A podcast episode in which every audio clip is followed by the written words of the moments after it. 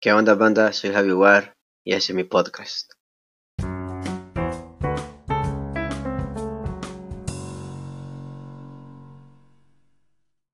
¿Qué onda banda? Soy Javi War y estamos en un nuevo episodio aquí en el programa. Esta vez estamos con Streak, que es un beatmaker y aparte de, de la cultura urbana aquí local. Así que bienvenido Streak, ¿cómo estás? ¿Qué onda? ¿Qué onda? Aquí todo al suave, guardado. Yeah, primo. ¿Cómo te va en la cuarentena? Contame.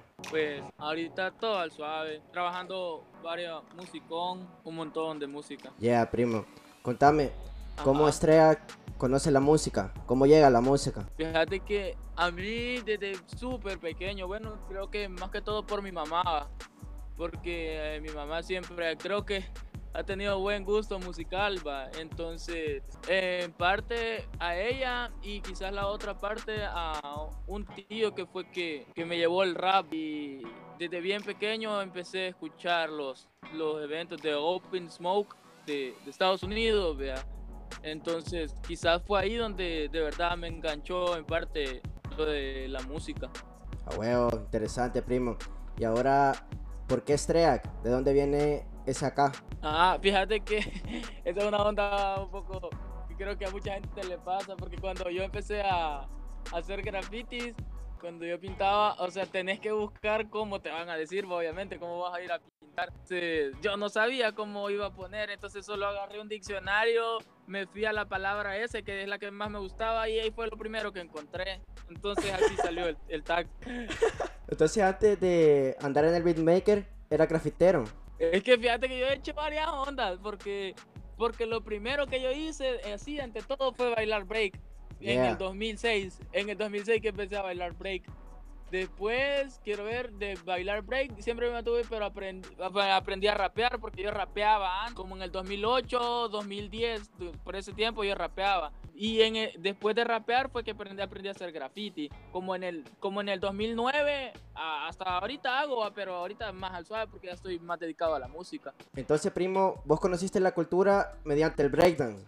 Sí, fíjate, o sea, yo no conocía nada de hip hop, la verdad, en sí, aquí en el país, va. yo lo hacía porque con mi hermano y mi primo mirábamos los videos de la Red Bull del 2005 y Ah, bueno. queríamos aprender a bailar, pero no sabíamos un carajo de la escena de hip hop ni nada de eso, lo hacíamos porque nos gustaba eh, ese, ese Basilva. ¿Y cómo fue que conociste las batallas de freestyle aquí dentro del país? Fui a la, la batalla de freestyle. La verdad es que fíjate que yo con el freestyle nunca he tenido como que gran acercamiento porque no soy tan fan. Pero quiero ver, quizás por tapón conocí a, a gente que hacía freestyle, va, porque cono- yo conocí a Jorge. Entonces con él quizás, porque pa- para ese entonces Jorge andaba con todo. Y, ay, ya me acordé, fue con el, eh, con el Jorge, con tapón y con el Sniff, porque el Sniff estudiaba donde yo estudiaba. Y el Sniff para ese entonces era de los que andaba más loco en el freestyle aquí. Entonces por él, sí, quizás por ellos. ¿Y perteneces a algún colectivo? Sí, sí, yo en cuestión de la música pertenezco a lo que es el Tama. Y en cuestión de, de graffiti pertenezco a lo que es ATC Crew. Yeah. ¿Y nos puedes contar un poco sobre lo que va viendo del Tama? Bueno, así va haciéndote. Nosotros hace poco hicimos un proyecto que se llamaba El Trama, que era dentro del Tama, un colectivo, pero solo hacíamos música que enfocada al trap, a hacer música en trapón. Pero ahorita con el Tama, fíjate que estamos en una etapa de que creo que lo- los que están así enfocados en hacer música está como que bien individual, va, lo que hemos querido hacer, como que cada quien saque su proyecto y todos expongamos algo por individual para luego intentar hacer algo colectivo. Yeah, primo. Pero está buena esa ahorita idea. más o menos sí, el, más o men- el, men- el modo ahorita va por ahí, por hacer las cosas cada quien ahorita en lo suyo va y exponer cada quien su trabajo. Y luego unirse para hacer algo grande. Ajá, y luego, uni- y luego que ya cada quien tenga su trabajo, ya exponer algo como, como grupo, porque creo que es la mejor forma de que todos entiendan de cómo se trabaja, va. Entonces, Yeah, uno- buenísimo. unos que casi no han hecho muchos proyectos, quizás no entienden el ritmo de otros que, que ya van más acelerados, ¿va? Entonces, ellos tienen que aprender a cómo se trabaja y a acoplarse a los ritmos de otros, porque, digamos, por ejemplo, con Will, nosotros estamos trabajando un, un, un, EP con Will, entonces el proceso con Will es, sub, el, es mucho más rápido que digamos con, con Streamer, que él no ha sacado un material solo, así, por ejemplo, un disco o un EP solo. Entonces, tiene que como que acoplarse más o menos al ritmo de cómo vamos con los demás.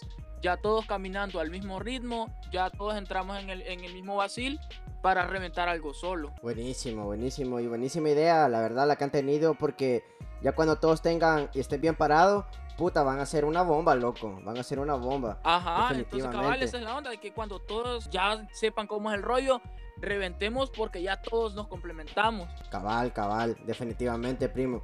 A ver, y contame cómo llegas al beatmaker. Al beatmaker, es que, vaya, eh, fíjate que creo que yo siempre he sido, a mucha gente quizás le molesta, mucha gente que es artista le molesta el hecho de que uno diga de que, bueno, lo voy a decir por mí, que, que le molesta que uno diga que le llama la atención, por ejemplo, una canción, pero solo por el ritmo. Porque yo cuando he escuchado música, yo fíjate que yo no hablo inglés, a mí me gusta el inglés, pero no hablo inglés, pero me crié escuchando puro West Coast.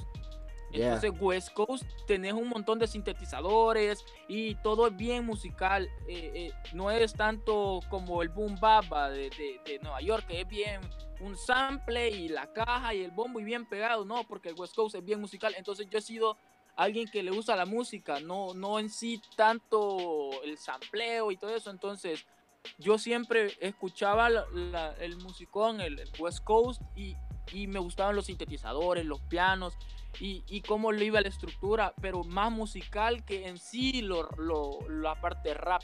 Entonces, yo después de que rapeaba, porque pasó un tiempo que yo dejé de rapear, cuando yo dejé, olvidé eso.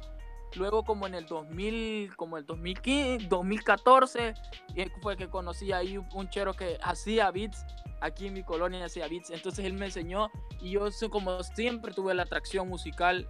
Entonces yo luego empecé a hacer, a intentar hacer beats, solo intentaba hacer beats. Ahí como en el 2015 que fue que empecé a, a hacer la onda de los beats.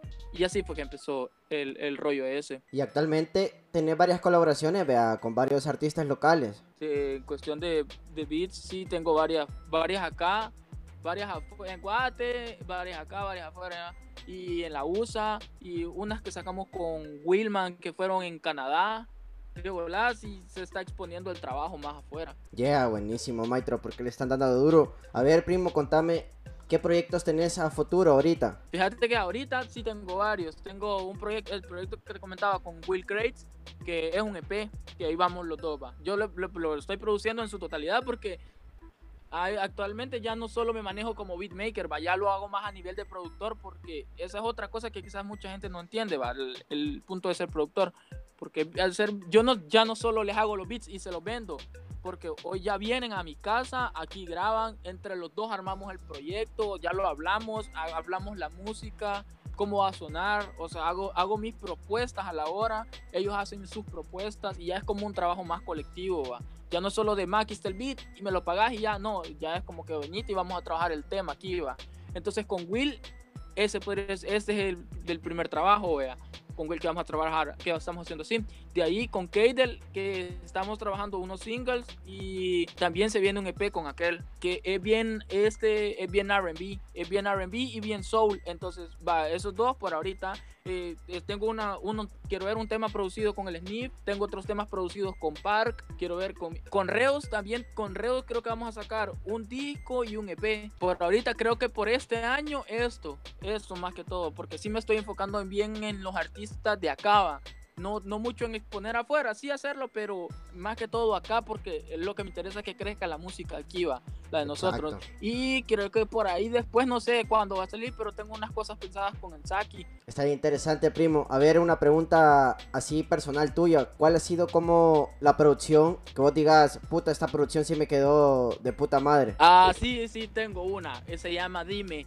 Es con Keidel y Reos. Esta producción me mama escucharla porque es que, es que aparte no es que eh, la, la egolatría mía, porque es un buen tema el que hicimos, pero aquellos se robaron el show con, con los flows, con la letra, con la interpretación. Es un, a mí es el mejor tema que he hecho y que con ellos he hecho. Es el mejor tema que yo he hecho hasta ahorita. Ya, yeah, primo. ¿Qué pensás de la frase que el beatmaker es el soporte de una canción? Sí, fíjate que es quizás es un poco complicado, pero sí, eh, eh, sí lo es, pero también el artista, también el productor, es como que todo un equipo de trabajo o, las personas involucradas son el soporte porque hay beats que son demasiado buenos, hay beats demasiado buenos, pero el, ar- pero el artista necesita llenar lo vacío porque cuando producís un beat, cuando producís algo, necesitas al artista porque al final es el toque, vea. Entonces, el artista necesita el beatmaker, pero también los beatmakers necesitamos artistas.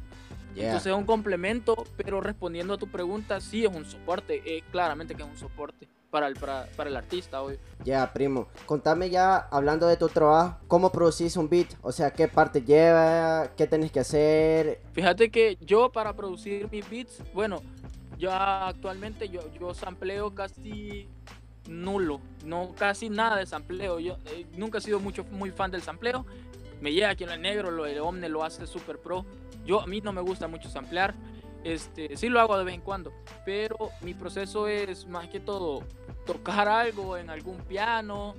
No, sé, no soy pianista, pero para hacer beats te sale. Y eso sí, una composición, o a veces no sé, tengo alguna aplicación con algún piano y me pongo a inventar ahí, o escucho algo, alguna referencia y algo que te prende el foco, y ya me voy a la computadora y veo alguna idea, algo, a veces de la nada me sale o con un sonido, y ya empiezo a estructurar más que todo las melodías, ya las armonías, el bajo y de las baterías. Más que hoy se está, está viendo un gran cambio de las baterías, ya estoy tratando de buscar el sonido que, que yo quiero, vea, Con, con, el hecho de, de, armar los instrumentales, ya no buscar que el trap, el, el trap americano o, o, o, no sé, ya buscar un sonido que la gente identifique con, que se identifique conmigo, vea. No, no siempre son los mismos porque a veces puedo empezar haciendo unas baterías o a veces puedo empezar agarrando un pequeño sample o es, es, es como que no siempre el mismo método. Buenísimo. A ver, primo, ¿qué me contás de Noche de Humo?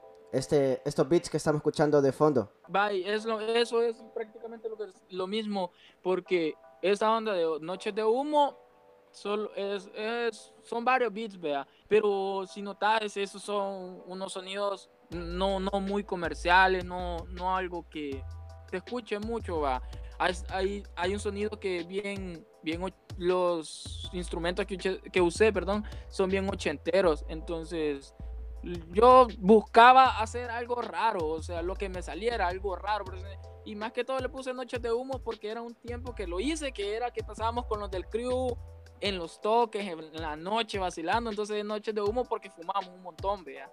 Yeah. Entonces, pero más que todo en ese EP lo que quise hacer es un sonido raro, distinto, combinaciones de instrumentos que no tienen nada que ver y, y buscar algo distinto porque cuando lo escuché solo pensé que otra cosa que no tenga mucho que ver con el rap ni nada, ni con el trap, solo que es un... Música. Solo son beats de... Ajá, musical, cabal, exacto eso. Ya, yeah, primo. Ya como penúltima pregunta, ¿qué consejo le darías vos a los nuevos beatmakers que vienen ahorita?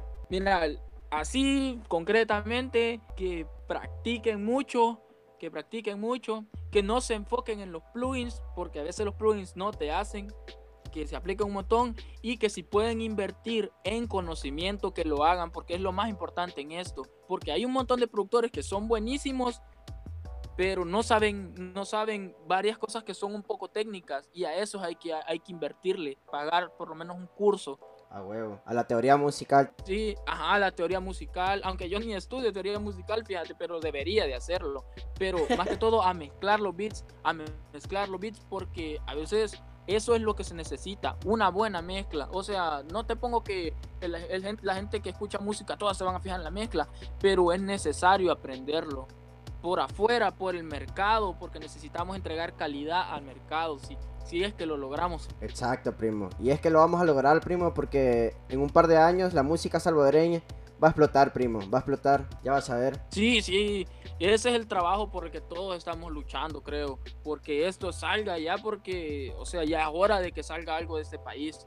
Y es Exacto. trabajo de todos darle a ese muro, salga, porque si no, si no es por nosotros, por los que estamos en esta generación, dándole va, va, a venir la siguiente generación y a ellos les va a tocar y si no lo logran la siguiente hasta que alguien lo logre, pero nosotros tenemos que encargarnos de que esto salga a flote. Exacto, primo. Buenísimo, primo. Ahora si quieres dejar todas tus redes sociales para que chequen tu trabajo. Yo estoy como Estrella en la base, en todos lados, en Spotify, en Deezer, en todas las plataformas digitales, en Instagram, en Twitter, eh, siempre van a encontrar igual S-T-R-E-A-K en la base. Ya, yeah, primazo. Mira qué chivo que me hayas aceptado la invitación y has venido aquí a platicar conmigo sobre tu carrera musical. O sea, está bien interesante, loco. Y la verdad que te felicito por todo lo que estás haciendo, por las colaboraciones que tenés y por las colaboraciones que vas a sacar en un futuro. Así que felicidades, Estrella. No, muchas gracias a vos. Gracias a vos porque me has invitado y yo casi no hablo con nadie. Bueno, las cosas que, que hablamos hoy las hablo más que todo con los artistas que, que trabajo ahí. Y también es chivo que alguien más lo pueda escuchar y tal vez entienda o, o, capte algo que le pueda servir. Exactamente, loco, porque quizás vos lo ves así, o sea, a simple vista, pero en realidad tiene una gran historia. Sí, sí, o sea, y, al final lo, lo, que vos transmitís es lo que queda, ¿va? Uno se va y lo que, lo que uno deja es el conocimiento. Exacto, buenísimo Estrella, gracias por estar acá entonces. Gracias a vos, gracias a vos papi. Buenísimo, qué grande conocer estos tremendos artistas. Esta vez estuvimos compartiendo con Estrella perteneciente al colectivo El Tama. Pronto vamos a tener como invitados del Tama. Voy a intentar contactarme con ellos y traerlos aquí para que nos cuente cómo es el desarrollo de ese colectivo y conocerlo más de adentro, ¿no? Así que soy Aviguar Loco y este es mi podcast. Te dejo las redes sociales de Streak, ahí los dejo él. Las escuchas, chequea su música. Estamos a la próxima.